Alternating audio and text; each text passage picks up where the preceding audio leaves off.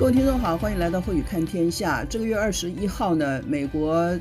因为新冠肺炎去世的人已经突破五十万了，确诊的人呢也已经高达两千八百万，都超过台湾人口的总数了。你可以看到呢，拜登总统当天几乎眼睛是含着眼泪啊，在向这已经逝去的五十万人和他们的家属致哀。不过呢，美国也有好的消息，那就是呢，因为各种新冠肺炎的疫苗呢都不断的研发成功，并且上市，而且呢，很多富有的国家，特别是美国，因为有钱有力量，那就获得了比较多的疫苗的供应啊。那么现在呢，美国的疫情呢正在下降当中啊。那么现在拜登最大的这个呼吁呢，之前他是要大家一定要戴口罩啊，他一上任就发行了一个行政命令，大家一定要戴口罩，要保持社交距离，不该去的地方不要去。那么再加上呢，疫苗已经开始施打了，所以最近美国新冠肺炎的好消息呢，就是虽然全部人口中只有百分之十五的人打了疫苗，但是呢，美国权威的这个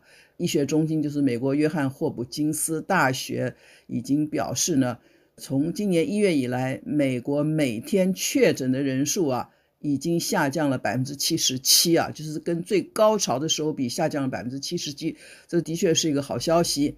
这个约翰霍普金斯的教授就说呢，如果照这个趋势保持下去的话，COVID-19 呢有望在今年四月呢从美国大致消失，因为呢到了四月份，美国就可以达到所谓群体免疫的效果了。那么所谓群体免疫的效果怎么来呢？第一个就是因为呢，美国目前为止呢，已经有两千八百万人呢得到过新冠肺炎，而且其中大部分都经过治疗痊愈了，身体里头就已经有了自然免疫的功能。然后到了三月底以后呢，预估会有一亿五千万的美国人啊接种了这个疫苗，加起来呢就可以达到全体免疫的一个效果了。所以四月份呢。这个最好的期待就是呢，美大部分美国人可以慢慢重返正常的生活，可以回到办公室、回到工厂，同时可以有正常的社交，然后可以到餐馆吃饭、到酒馆喝酒。那么这是美国人最高最高的期待。不过呢，美国首席医疗顾问这个 Anthony Fauci，各位对这位老先生已经很熟了吧？他跟约翰霍普金斯大学医学院教授有不同的看法，他呢是比较审慎的，表示乐观。他说要确定美国什么时候能够达到群体免疫，现在说今年四月份还为时过早。他因为他觉得很多社区中还有许多的病毒没有发出来，那么加上现在这 COVID-19 呢还在呢这个变种当中，有很多变种的毒株产生。他说呢，大家小心啊，保持距离，赶快去接种啊，不要拒绝这个接种疫苗。他说，即使在这样顺利的情况之下。我认为二零二二年大家还是要戴着口罩啊，现二零二一才刚开始。Fauci 认为二零二二年大家还要继续戴口罩。那世界卫生组织 WHO 呢的一个主管呢，他也表示，他说这个 COVID-19 的疫情呢，也可能是必须到二零二二年才结束啊。所以呢，二零二二年恐怕才是全世界呢开始可以自由活动啊，呼吸新鲜空气的一个开始啊。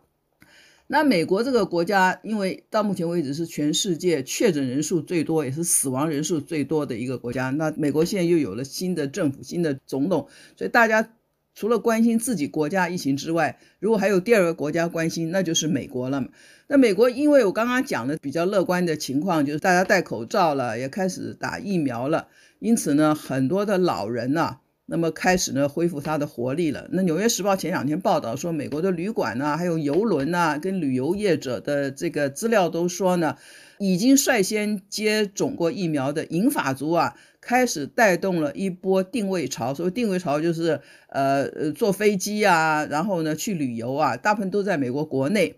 那么，经济学家预估，美国经济呢正在复苏当中，而且呢会随着疫苗的接种的比率越来越高呢，会加速的复苏。那么因此呢，会超过中国大陆的 V 型的复苏。就中美两国什么都要比赛啊，什么都要这个竞争。所以呢，中国大陆呢从去年年中以后啊，就开始大量的复苏了。那美国呢认为，今年四月、五月以后呢。它的 V 型的复苏，V 型复苏就是很快的复苏啊，会超过中国大陆。那么有一个这个统计，就是在总部是在檀香山的一个旅游集团叫阿瓜阿斯顿集团啊，他说今年一月份呢，银发族啊的订房率高达百分之六十，就是未来这个要旅游的人中，超过百分之六十都是老年人，而且在询问者当中说，他们的旅游时间是在今年六月以后，就是六月以后的旅程，现在就开始预订旅馆、预订这个飞机，也就表示呢，这些银发族认为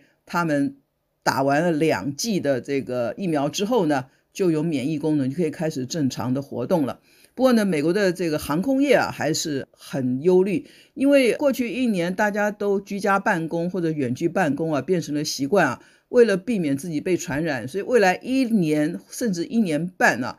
可能居家办公或者远程办公啊，还会继续下去。因此呢，在美国的坐飞机人数最多的这种企业出差，因为美国很大嘛，所以很多的这个企业的人士不断的要坐飞机出差。所以这种企业出差跟到国际旅游或者国际开会啊，很可能还要等一年或一年半以上啊，才能够恢复到营运的主力的角色。这是美国的经济啊。大家都表示非常乐观，但不知道可能要看老天爷愿不愿意按照大家预期的时程啊，给美国经济有这种复苏。不过谈到疫苗呢，我看了这个资料，倒是有一些这个有趣的，或者是让大家比较意外的一些有关疫苗的新闻，让大家知道。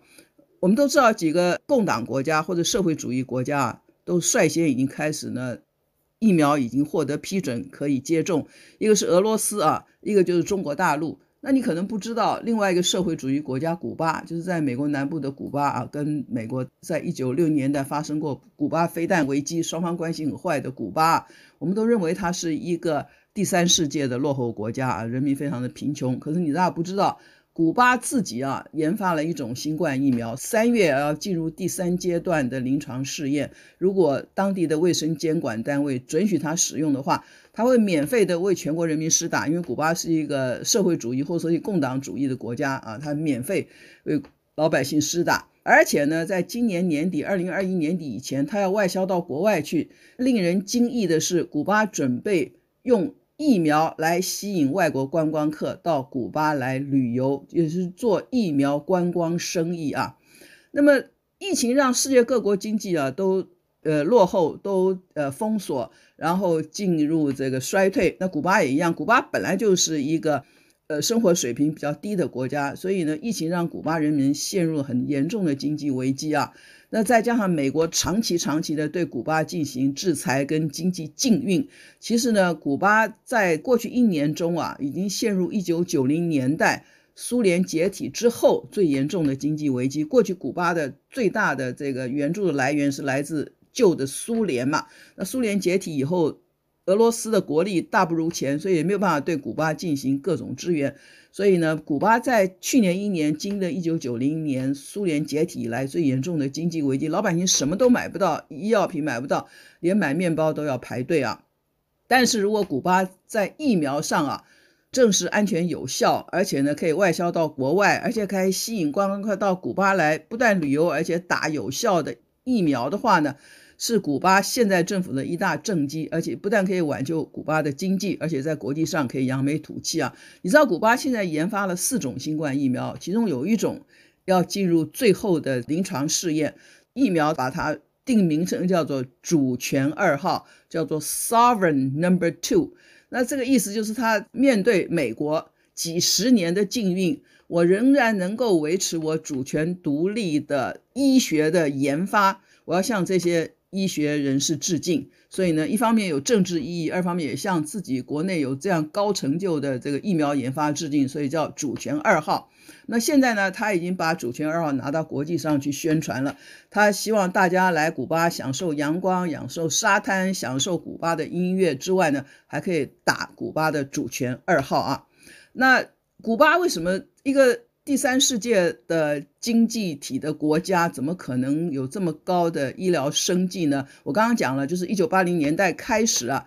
以美国为主的世界展开禁运以后，他们自己就投资发展生物科技。这当然是他已经过世的第一代领导人卡斯楚啊的这个决定，这也是他对古巴人的一大德政啊。因此呢，在被禁运、没有办法取得国外药品的情况下，他就带领国家的这个医生啊，我们来自给自足吧。所以呢，国家就大力的对公共卫生进行投资，造就了几十间的医学研究机构。最后呢，还有就是很多大学都有医学院，这现在导致呢，古巴医生过剩，因此有他就有余力可以组织医疗团派到其他第三世界国家或其他的社会主义国家去援助其他国家啊。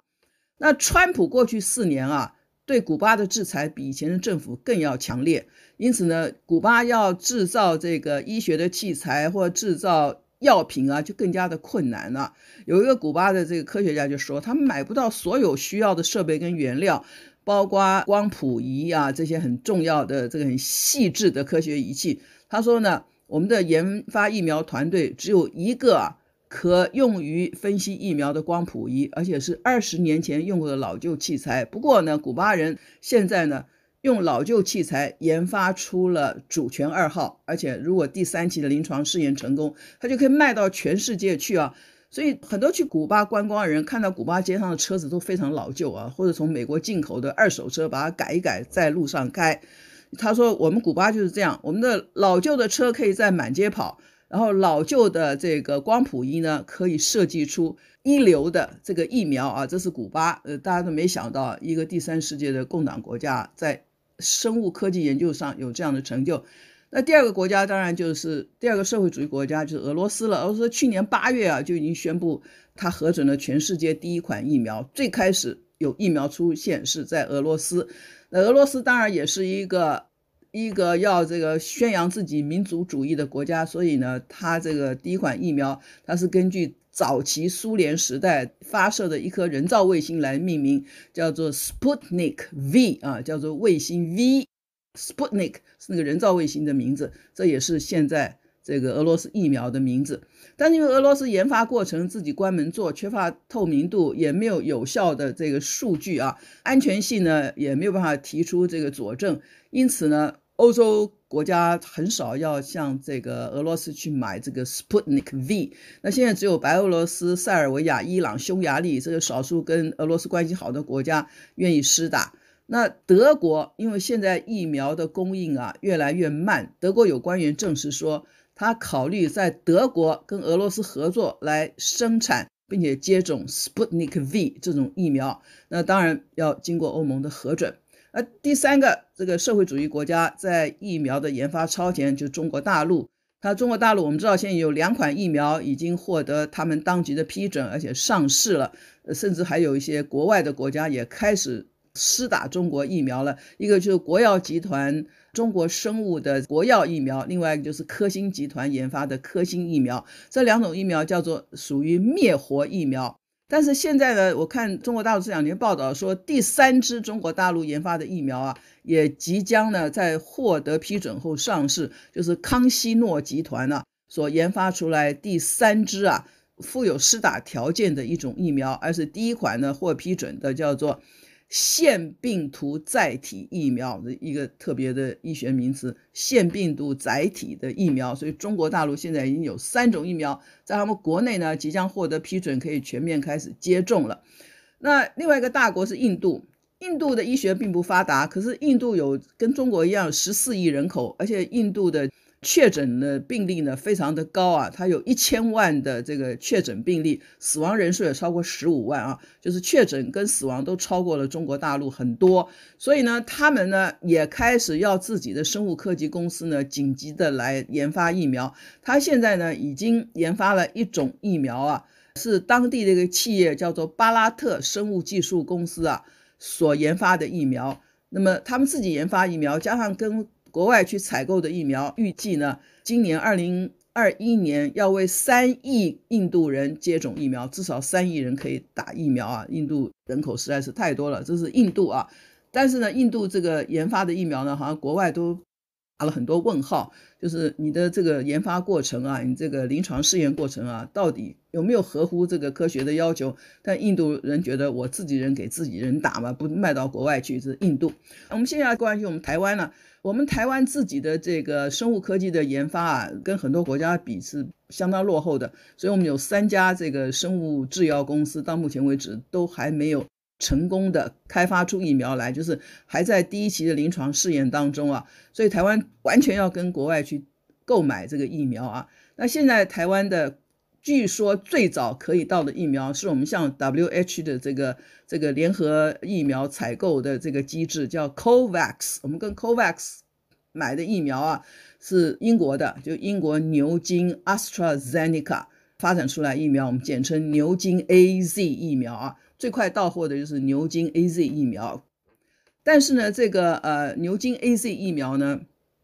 最近其在欧洲呢发生了一些问题啊。那么呃这些问题都在新闻报道都披露出来了。一个就是它的有效率不高，第二个它的反应非常的严重啊，至少比这个辉瑞跟莫德纳的疫苗比起来，反应非常严重，有效性又不及这美国的这两款疫苗高。那会不会发生巨大潮呢？啊，就看台湾人的决定了。你觉得我愿意打，因为它的有效性还至少有百分之六十五、百分之七十。那至于发烧啊、不舒服或者呕吐，如果只是一两天的情况呢，大家都愿意接受。而它的这个有效性可以延长很久的话。也许呢，大家都愿意打，不然不然，台湾的疫情的控制啊非常成功，所以有没有像很多其他疫情严重的国家老百姓啊，就是望疫苗若渴，有了疫苗就非打不可呢？我们不知道，但我们来看看欧洲的情况吧。那欧洲呢，在有一个拒打 AZ 疫苗的这个潮流早就发生了，原因是呢，法国的总统马克宏啊，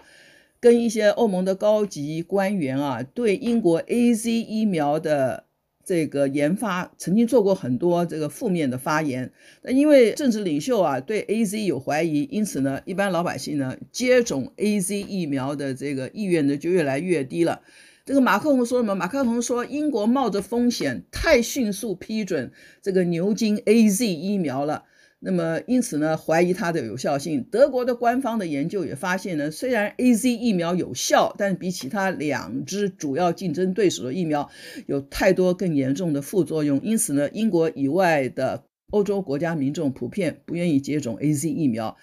德国采购了很多的 AZ 疫苗，但是目前为止只使用了百分之十七，因为呢，很多的民众预约要来打疫苗，可是呢，看到新闻报道啊，或者看到法国总统马克宏对 AZ 疫苗的负面的评价以后呢，他们就临时爽约就不来了啊。那么法国跟奥地利也一样，他们有医护人员啊，医护人员都要优先施打嘛，医护人员打了 AZ 以后呢，反应。这个很严重，因此呢，医护人员也拒打，就是你即使让我们优先，我们也不愿意打。像德国七十三万剂的 AZ 疫苗只打了十二万剂啊，它在德国还被这个报纸呢讽刺说是一种滞销品啊。那么德国是因为加入了欧盟，整个集体的对外采购，因为欧盟是个大家庭嘛，对外集体采购疫苗，因此呢。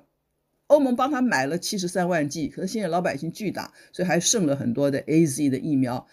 那德国这个国家呢也很好玩，它疫情刚爆发的时候，德国是欧洲的模范生，防疫模范，因为在总理这个梅克尔夫人的呃严格的控制之下，的确是防疫的模范，确诊的人数少，死亡的人数少啊。但是呢，不久之后呢，他又开始了第二波疫情的兴起，而且同时还进行两个多月的封城，但是呢，并没有避免呢这个死亡率的超高。因此呢，在这种情况之下呢，很多人对于德国政府目前呢对疫情控制的情况也开始啊打折扣了。所以呢，在这个疫苗供货不足的情况下，打疫苗的这个进度呢，德国变成严重落后了。它只有百分之三点五的人口打完第一剂，百分之二的人口打完两剂。呃，德国政治人物呢，大声疾呼老百姓千万不要再排斥 AZ 疫苗了，因为打了比不打好。另外，德国自己的药厂叫做 BNT 啊，叫做 BioNTech，他自己也在研发疫苗。这个疫苗现在目前看起来是很成功的。所以呢，就使得他们已经大量采购的英国 AZ 疫苗库存越来越多啊！我不知道别的国家会不会去向德国买啊？德国买了又不用，老百姓又不打。那么现在德国的官员跟政治人物啊，正在找各种方法来鼓励这些疫苗不会被浪费，鼓励大家去打。那现在呢，因为这个英国这个牛津 AZ 疫苗在临床试验的时候啊，对六十五岁以上的老人啊。的临床试验比例太低，所以老人都不愿意去打。他选的这个临床试验对象是比较年轻的，所以呢，德国现在只对六十五岁以下的人打 AZ 疫苗啊。但是呢，医护人员本身也不支持。另外一个国家呢，就是啊，法国。法国呢，接种 AZ 疫苗的兴趣呢就更低了啊，因为法国南部有一家医院啊。有百分之五十到七十的优先接种了 AZ 疫苗的医护人员都出现了副作用，因此他们就联合写了一封公开信。他说：“我们要打辉瑞或者莫德纳的疫苗。”你看，医护人员写公开信要求改打美国疫苗，一般老百姓还愿意打 AZ 嘛？奥地利也一样，奥地利的维也纳有一家综合医院，五百名医护人员也写了一封抗议信，说。我们不愿意接种英国的 AZ 疫苗啊，这是很可怜。牛津 AZ 疫苗在英国遭遇的待遇啊，现在怎么样应付这种情况呢？本来欧盟各国的卫生主管都表示说啊，允许市民自己自由选择打哪一种疫苗。他们发现这个政策是错误的，因为能自由选择，所以大家都拒打 AZ 疫苗。早知道他们觉得应该强迫、强制性的有疫苗就赶快先来打，排定了就打。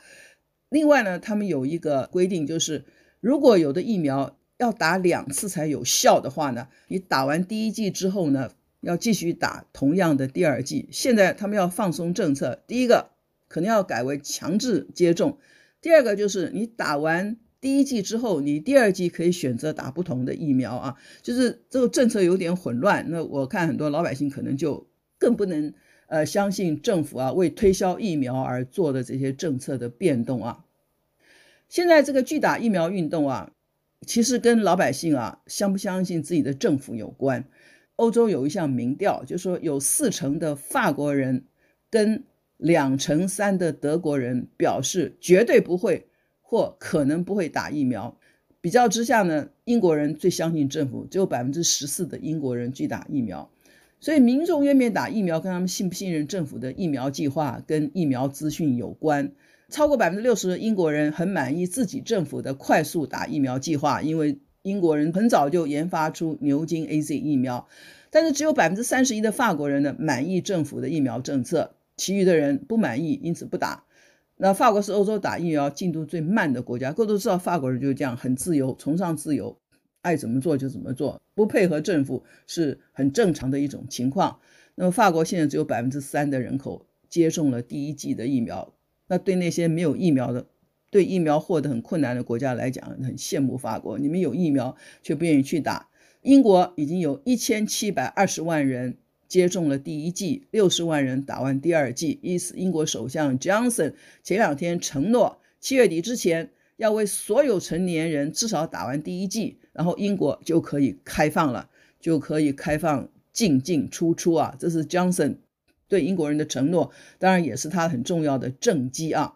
那现在欧盟的这个理事会的呃领导人呢、是德国以前的国防部长，叫范德赖恩，一个非常优雅的女士啊。她既然是欧盟现阶段领导人，她当然要以身作则。她说：“我会毫不犹豫地去接种英国的 AZ 疫苗。”她希望做模范，就像这个香港的林郑月娥一样。他已经率先第一个去打了中国大陆的科兴疫苗，就是告诉这个香港人说，中国大陆的疫苗是有效的啊，就是政治人物必须做这样的表率。那到时候这个 AZ 英国 AZ 疫苗进到台湾以后，不知道台湾的蔡英文总统跟我们的这个卫福部的陈时中部长会不会两个人率先去打这个 AZ 疫苗啊？因为欧洲已经有这样子排斥 AZ 疫苗的结果了，他们两个恐怕要优先打，老百姓才相信。那当然还有政治跟意识形态啊，会影响大家对某些疫苗的喜好度。譬如中国大陆跟香港现在关系很坏，那当以前中国大陆要替香港做全民新冠肺炎检测的时候呢，七百六十万人的人口的香港自愿参加检测的只有一百八十万人啊，大概只有三分之一、四分之一的人愿意接受中国大陆支援的新冠检测啊，四分之一都不到。这是摆在香港政府面前抗疫的难题之一。如果现在疫苗是中国供应，那港府到底是要对老百姓说采取自愿接种呢，还是强制接种呢？我刚刚讲林郑月娥已经打了科兴疫苗了，看看她的未来的情况吧。那如果情况好的话，可能香港人愿意去打中国的科兴。不过彼此之间的政治干戈啊，倒是会影响打疫苗的这个兴趣。就是说香港人可能抗拒中国大陆的科兴，但是也有很多国家非常欢迎中国大陆科兴，譬如智利，智利进口了两百万剂来自中国科兴的疫苗。这些疫苗飞机运抵这个呃圣地亚哥的机场的时候，智利的总统比涅拉。皮涅拉既然亲自带队去机场迎接中国疫苗的到来。中国跟智利关系非常好，这是毋庸置疑的。但是你也看到中国的科兴疫苗在其他国家受欢迎的程度啊。今天跟各位讲的就是，全世界各国都已经开始种疫苗了啊。然后 WHO 有一个 COVAX 的集体疫苗采购的机制。不过告诉各位的就是呢，全世界有钱的国家，包括美国在内。他们都不参加这个 COVAX，他们觉得我干嘛要去参加配额？我有钱，我有管道，我是大国啊，我影响力很大，所以他们都自己去跟这个呃疫苗公司、生物科技公司去早早就签约，付了大额的定金，所以获取疫苗呢完全没有困难。那这些富有国家的人口啊，大概是全世界人口百分之十三，但是他们已经锁定了全市场百分之五十的疫苗，这就是经济强势、经济弱势的差异啊。另外再加上政治的干戈，所以疫苗呢的采购施打啊，呃，还有非常多的这个困难在里头啊。所以我们要看一下，到今年暑假的时候啊，因为暑假台湾也开始要打这个第一批的这个疫苗了。那究竟是不是全世界的疫情啊在减轻？台湾因为防疫情况好啊，所以打疫苗恐怕只是一种防御啊。那么呃，就看未来台湾打疫苗的兴趣高不高。如果进来的我讲的进来的第一批疫苗是英国牛津 AZ 疫苗的话，大家兴趣高不高？好，这今天跟各位分析的全世界疫苗的研发跟疫苗施打的情况，希望对你有一点帮助。谢谢你的收听，我是高慧宇。谢谢收听，请继续关注好好听 FM，并分享给您的好朋友。